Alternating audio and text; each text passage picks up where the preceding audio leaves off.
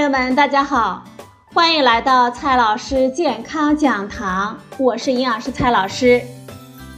今天呢，蔡老师继续和朋友们讲营养、聊健康。今天我们聊的话题是野鸡变凤凰的螺旋藻。螺旋藻因其形态而得名，是多种蓝藻的总称，是地球上最早的生命体之一。它能够进行光合作用，释放氧气，也能够因此改变了地球的大气，为孕育其他的生命呢创造了条件。不过，螺旋藻一直默默地徘徊在人类文明的边缘，直到1974年，联合国粮农组织将其称为。二十一世纪最理想的食品。从此，螺旋藻呢走上了万众瞩目的舞台，频繁地出没于食品、保健品，甚至是药品的领域。二十年前，还曾经席卷过中国的保健品市场。先看一下螺旋藻的开发历史吧。早在十六世纪。西班牙殖民者征服阿兹特克帝国的时候，发现当地人食用一种狐狸的藻类。后来呢，法国科学家发现这个狐狸有大量的螺旋藻。无独有偶，在非洲乍得湖附近的部落里，法国藻类学家见到了一种奇特的食物。他经过仔细的研究，发现这个东西是一种藻类的糊糊。而这个藻类正是产自乍得湖周边的湖岔和池塘中的螺旋藻。后来，科学家们在研究螺旋藻的时候，发现螺旋藻有丰富的蛋白质、维生素和矿物质，而脂肪含量比较低。这样的特性让螺旋藻得到了联合国粮农组织的赞许，并以膳食补充剂的身份进入了欧美市场。除了用于保健食品、膳食补充剂，中国原卫生部于二零零四年批准了两种螺旋藻作为新资源食品，也就是可以用作普通食品的原料。再来说一下螺旋藻的营养，干燥的螺旋藻中含有百分之五十到百分之七十的蛋白质。一些宣传当中将其描述为比牛肉、大豆、牛奶还要高蛋白，其实这一点呢很不公平。比如说，如果和牛肉干、鱼干等干制的食物相比，螺旋藻根本就没有什么明显的优势。比如明太鱼干的蛋白含量也可以达到百分之七十，螺旋藻含有多种必需氨基酸，也没有什么好吹牛的。高蛋白质食物中到处都有，而摄取同样质量的蛋白质，螺旋藻的价格是牛奶、肉类、豆类的几十倍。据说呢，螺旋藻的氨基酸比例特别的完美，这一点呢，能比牛奶还要完美吗？要说氨基酸的模式，我们应该强调膳食的搭配以及整体的氨基酸的摄入。我们一天才吃几克的螺旋藻啊？这点螺旋藻来凑什么热闹啊？螺旋藻含有多种的维生素，比如说有比较多的 B 族维生素。不过，这在很多的谷物、蔬菜和肉蛋奶中也一样的丰富，并不值得骄傲。螺旋藻还含有百分之五到百分之八的脂肪，以不饱和脂肪居多。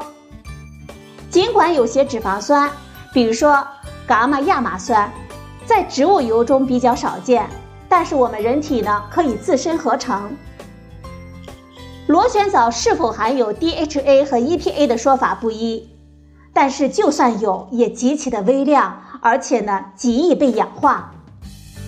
螺旋藻可以从环境中富集铁、锌、钙等矿物质，尤其是铁的含量比较高。这一点呢，被认为是螺旋藻的一大营养优势。然而，螺旋藻呢也会从环境中富集重金属，比如说铅、砷、镉、汞等等。螺旋藻还含有纤维素等其他的营养，不过啊，在植物性食物中也比比皆是。总之，螺旋藻的营养价值还不错，但是远远没有商家吹的那么厉害。其实，许多藻类，比如说小球藻，甚至是细菌的营养成分都不亚于螺旋藻，只不过呢，多数没有被工业化的开发罢了。考虑到螺旋藻高昂的价格，加上我们每天呢也就只吃几克。而螺旋藻所提供的营养，对于有正常饮食的人群来说，完全可以忽略不计了。再来看一下螺旋藻的功能。上个世纪九十年代左右，美国宇航局和欧洲宇航局曾经设想在航天器上培养螺旋藻，为长期在太空执行任务的宇航员来提供食物。太空食品。未来食品也成为螺旋藻的营销噱头。朋友们，你以为宇航员吃的一定是特别好的东西吗？其实啊，航天食品呢只有两个基本要求，一个是安全，一个是可以维持基本的生命活动的需要，和保健功能呢并没有任何的关系。围绕螺旋藻的保健功能，确实有不少的研究。主要是以体外细胞试验和动物试验为主，说服力有限。但是商家在宣传的时候，往往将这些结果吹得跟真的一样。广告里配上几个戴眼镜、穿白大褂的外国人呢，朋友们你就更相信了。美国国立卫生院根据相关的研究证据的确凿程度，对螺旋藻的各种所谓的功效进行了判定，结果呢？所有的功效都是证据不足。这个长长的名单包括季节性过敏、艾滋病人的胰岛素抵抗、砷中毒、多动症、糖尿病、运动机能、丙肝、艾滋病、高胆固醇、高血压、长期疲劳、营养不良、更年期、肥胖、口腔溃疡、牙龈炎。哎呀，你让卖螺旋藻的人接着编啊！看能编出什么花样来。实际上，美国有不少的商家因为吹嘘螺旋藻的保健功能，被食品药品监督管理局警告和罚款。有商家曾在欧洲呢试图声称螺旋藻可以控制血糖，但是这一说法在2013年的时候也被欧盟食品安全局否定。只可惜呀。螺旋藻呢，没有办法用水煮驴皮的那一套中医的理论去蒙混过关了。最后呢，说一下螺旋藻的潜在风险。螺旋藻的培育常常会受到其他藻类的污染，而有一些藻类呢是会产生毒素的，比如说微囊藻毒素。微囊藻毒素毒性比较强。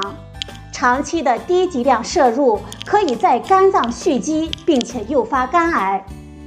美国国立卫生院认为，螺旋藻如果不含微囊藻毒素，则可能是安全的；而如果是有毒素污染，则很可能是不安全的，尤其是对于孩子而言。二零零三年。中国的营养与食品安全所曾对市场上的螺旋藻产品进行了检测分析，发现污染微囊藻毒素的情况非常的普遍。当时的结论是，即使每天只吃四克的螺旋藻，它的健康风险也不应该忽视。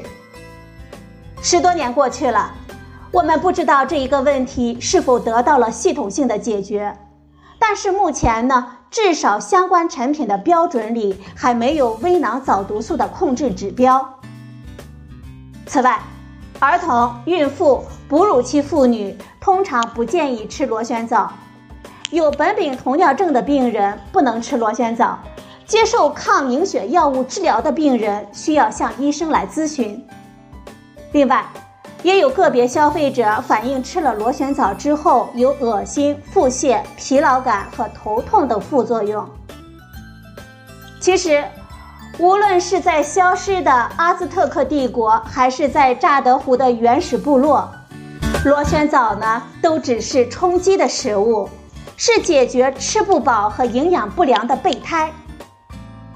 二零零三年，出于人道主义的考虑，联合国还设立了一个跨政府机构，在发展中国家呢推动开发螺旋藻用于消除饥饿和营养不良。可见。螺旋藻在保障食品供应方面还是有一定积极意义的。不过啊，对于食品供应充足的中国来说，螺旋藻呢只能是一个可有可无的配角。最后呢，总结几句：螺旋藻的营养价值不错，对非洲饥免意义重大，对你的营养补充呢几乎可忽略，而且性价比比较低。螺旋藻声称的保健功能，在美国和欧盟全部被否定，共计十七项。螺旋藻可能含有微囊藻毒素，是潜在的致癌物，目前的污染状况不详。螺旋藻用于饲料挺好，我们人呢吃着玩玩也行，只要你不差钱。好了，朋友们，今天的节目呢就到这里，谢谢您的收听。我们明天再会。